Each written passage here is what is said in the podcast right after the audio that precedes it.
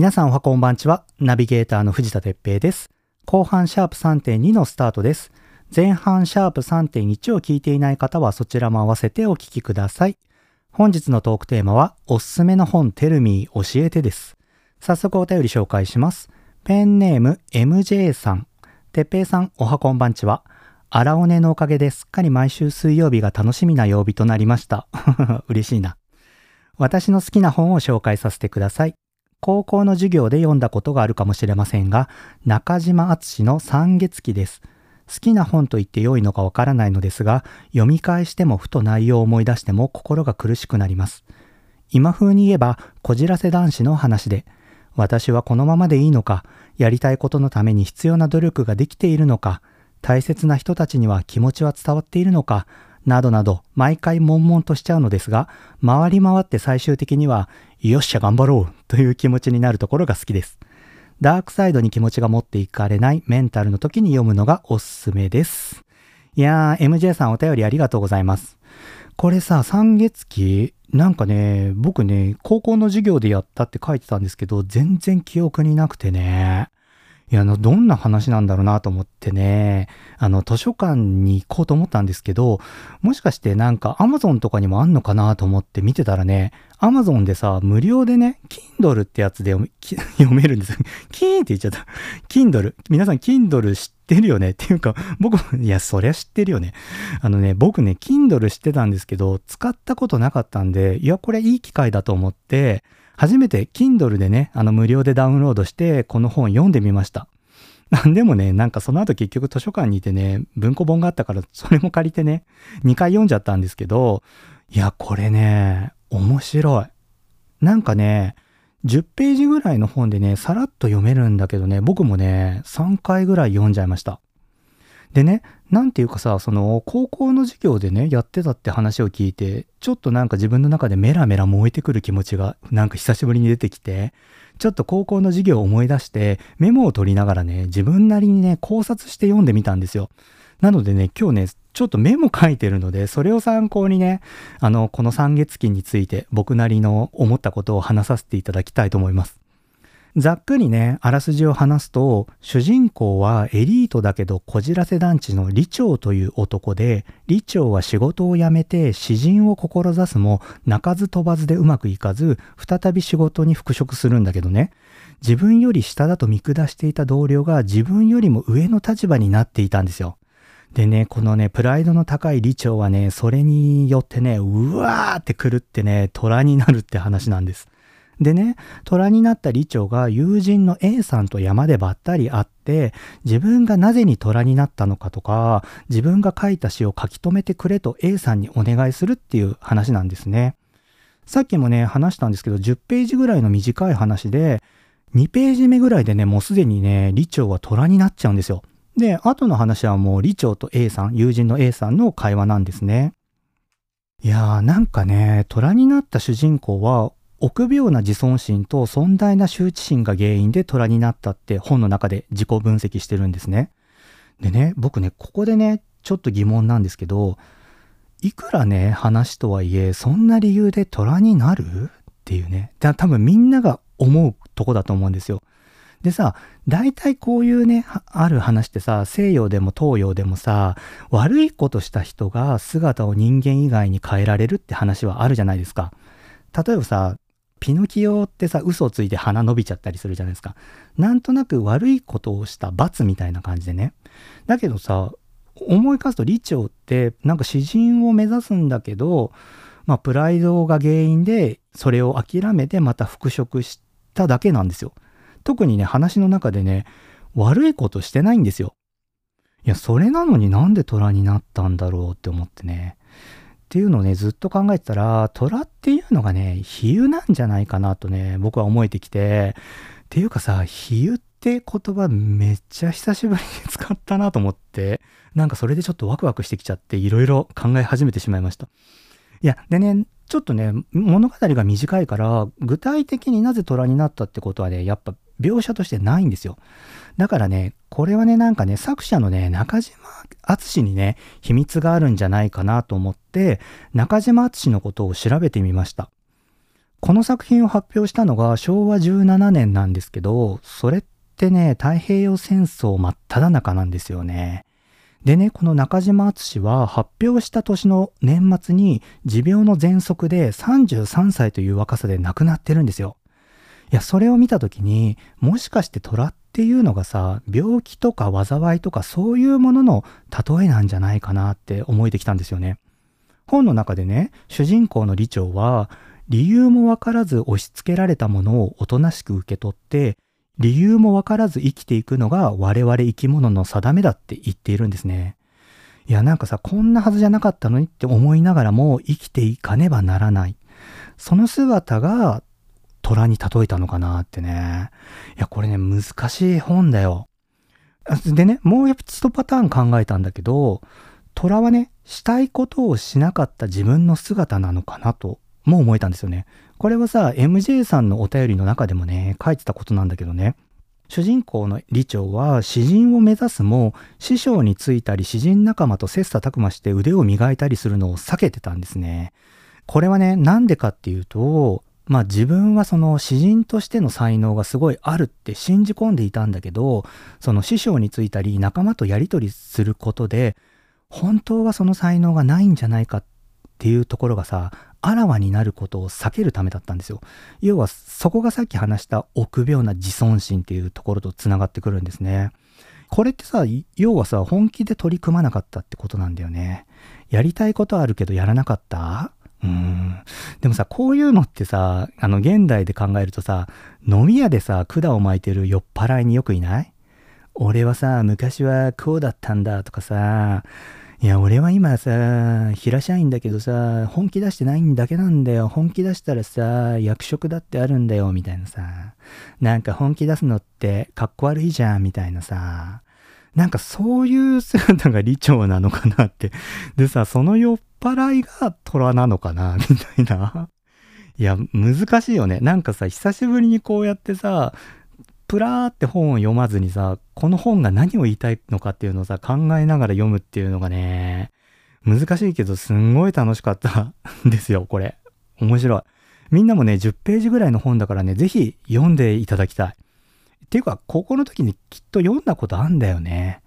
僕さ、高校の時さ、真面目に授業受けてなかったからね、偏差値とかすんごい低かったからね、多分これ授業でやってたんだろうね。いや、まあそんな風にね、話したんだけどね、でもね、僕はこの主人公がね、すごいなって思ったところがあって、今話したようにね、詩人になりたかったけどなれなかったりっていう、なんかプライドが高かったりっていうのでね、すんごいこじれてるんだけど、最終的に虎になったのは自分のせいだと受け入れてるんですよ。何か理解ができないことが起こった時って、誰かのせいにしたくなるじゃないですか。この主人公はさ、虎になったっていうのを最終的に自分の中で受け止めてるの。そこにね、この主人公、李長のね、心の強さっていうのをね、僕はね、感じたんですよね。いや、作者の中島敦が患った病気を虎に例えて、この作品を通して自分のことを伝えてるんじゃないかなと、やっぱ僕は思うんですけどね。ちなみにね、僕もね、喘息を持っていて、小さい頃からね、これは死ぬかもと思った発作がね、何度もあるから、ちょっとだけなんですけどね、気持ちはわかるんですよね。いやー、面白い本だったっていうかね、いろいろ考えさせられるっていうかね、考えながら本を読むって楽しいなっていうのをね、改めて再確認させていただきました。それとね、あの、Kindle いや、Kindle って意外と読めるんだね。なんかさ、これもさ、僕もな、なんていうの？こう、いやー、電子書籍なんて、みたいなさ、やっぱり本は紙で読みたいよ、みたいなさ、気持ちがあったから全然使ってなかったんだけど、ダメだね。こういうのも色眼鏡使わずにね、じゃんじゃん使っていきたいなと思います。MJ さん、僕にあの、いろんな気づきを与えてくれてありがとうございます。すごい勉強になりました。えー、続いてのお便りです。ペンネーム、吉田さん。てっぺいさん、こんにちは。いつも楽しく拝聴させていただいております。今回のテーマの読書、おすすめの本に関して紹介させてください。私がおすすめする本は、増田美里さんの今日の人生です。エッセイスト、漫画家である増田さんご自身の日常を描かれた作品です。コロナ禍初期における心情など、ああ、わかるわかると誰かの気持ちを代弁してくれてるかのような内容となっています。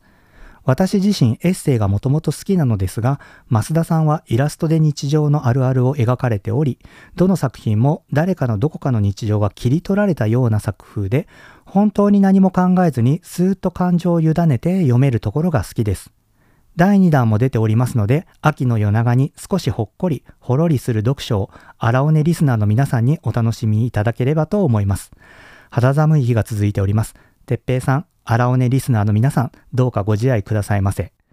いやー、吉田さん、お便りありがとうございます。なんかね、本の紹介もなんですけど、僕だけじゃなく、リスナーの皆さんも気遣っていただいて、素敵なというか素晴らしいお便りでした。本当にありがとうございます。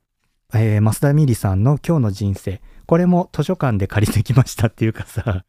図書館活用しすぎですね。僕ね、図書館大好きなんですよ。でさ、読んだんだけどね、すっごい面白かった、これ。僕好みです、かなり。吉田さんね、多分ね、僕の好みバッチリ分かってんだなと思ってね、めちゃめちゃ感動しました。えっとね、まあ話自体特にオチもなくね、マイページ今日の人生というタイトルで始まり、淡々と日常を描いてるんだけど、ものすごいね、その一つ一つがね、分かりみが強いんですよ。今ね、手元に本があるのでね、気に入ったやつをね、見てみたいんですけど、ちょっとそのまま読むとね、あの、大人の事情で怒られると思うのでね、ざっくり一つのエピソードを話すと、東京駅で新幹線に乗ろうとしたら、新幹線がね、止まっていて、まあそういう時って駅がパニック状態になるじゃないですか。でね、この主人公はね、その場を離れて帝国ホテルのパンをね、食べに行くっていう話があるんですよ。いや、これね、なんかね、すごいわかるなと思って、なんかそうやってさ、パニックが起きた時こそさ、心を落ち着かせたいしさ、普段はさ、食べないけど、こういう時こそさ、自分にご褒美あげて機嫌を取っちゃおうみたいな気持ちになるじゃないですか。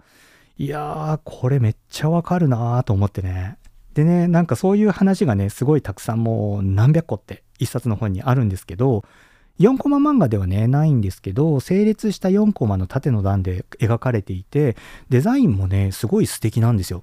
いやー、なんだこのデザインと思ってね、デザイナーを調べたんですけど、大島イデアさんがデザインをされていました。あの、イデアさんといえばね、映画のパンフレットとか、ポスターとかが有名なのかな。多分、あの、ミッドサマーとか、万引き家族とかのね、ポスターやパンフレット作ってると思うんですけど、僕が好きなね、グザビエ・ドランっていう監督がいるんですけど、その監督のね、ジョン・ F・ ドノバンと生と死っていうのと、マティアスマキシムっていうののね、パンフレット、僕持ってるんですけど、この2冊も大島イデアさんのあのデザインなんですよ。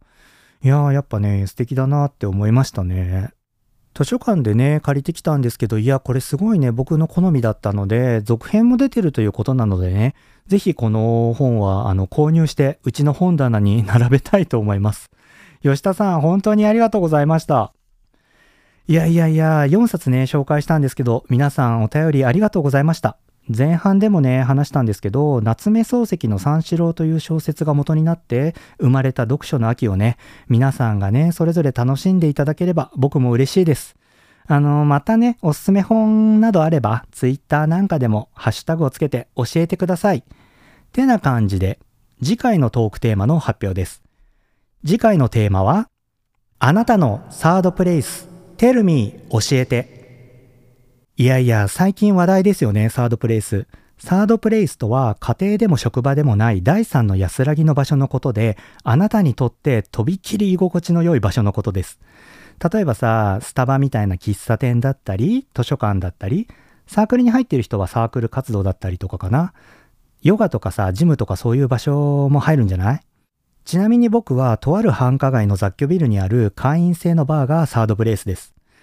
そこはね、僕にとってね、リラックスできてね、リセットできる大切な場所なんですよね。まあ、あの、この話は次回させていただきます。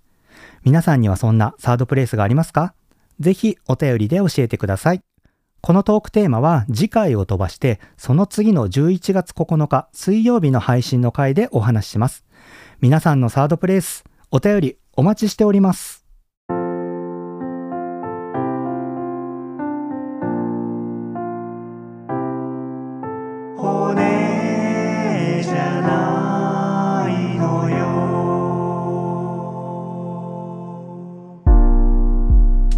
番組ではあなたからのお便りを募集しています。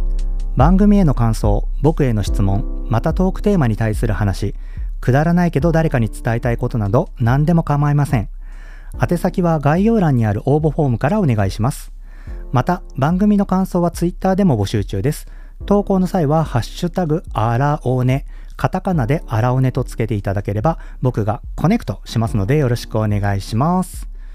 いや、前回もお話ししたんですけど、10月27日から10月30日に東京都現代美術館で開催される東京アートブックフェアというイベントに出場します。えっとね、僕が作るジンの販売をするんですけれども、今回はね、荒尾根特別のチラシもフリーペーパーとして配布する予定です。ご来場する際はぜひ僕のブースを探してください。えっと、このチラシなんですけどね、まあさ、ポッドキャストのね、宣伝をするだけためだけのね、チラシだとさ、パッと見てパッと捨てられちゃうだろうなと思ったので、なんかワクワクをプラスしたいなと思ってですね、実は、あの、4ページの簡単なチラシなんですけど、中の2ページに、第1回、シャープ1で配信した時の台本を掲載しています。いや、これね、僕実はこのね、配信まだまだね、慣れなくてね、しっかり台本を作ってるんですよ。まあ、あの台本通りに読んでるわけではなくてそこから自由にね自分なりに話してはいるんですけどね早くねこれがね手放せるようになりたいな。10話ぐらいまでにはねそうなれるように頑張っていきたいと思います。あのぜひねこのチラシを見てちょっと荒尾根の裏側というかスタッフとしての藤田がどんなことをしてるかなっていうのを見ていただけると嬉しいです。それでは皆さん今週もありがとうございました。次回もぜひ荒尾根にコネクトしてください。じゃあねバイ、サンキュー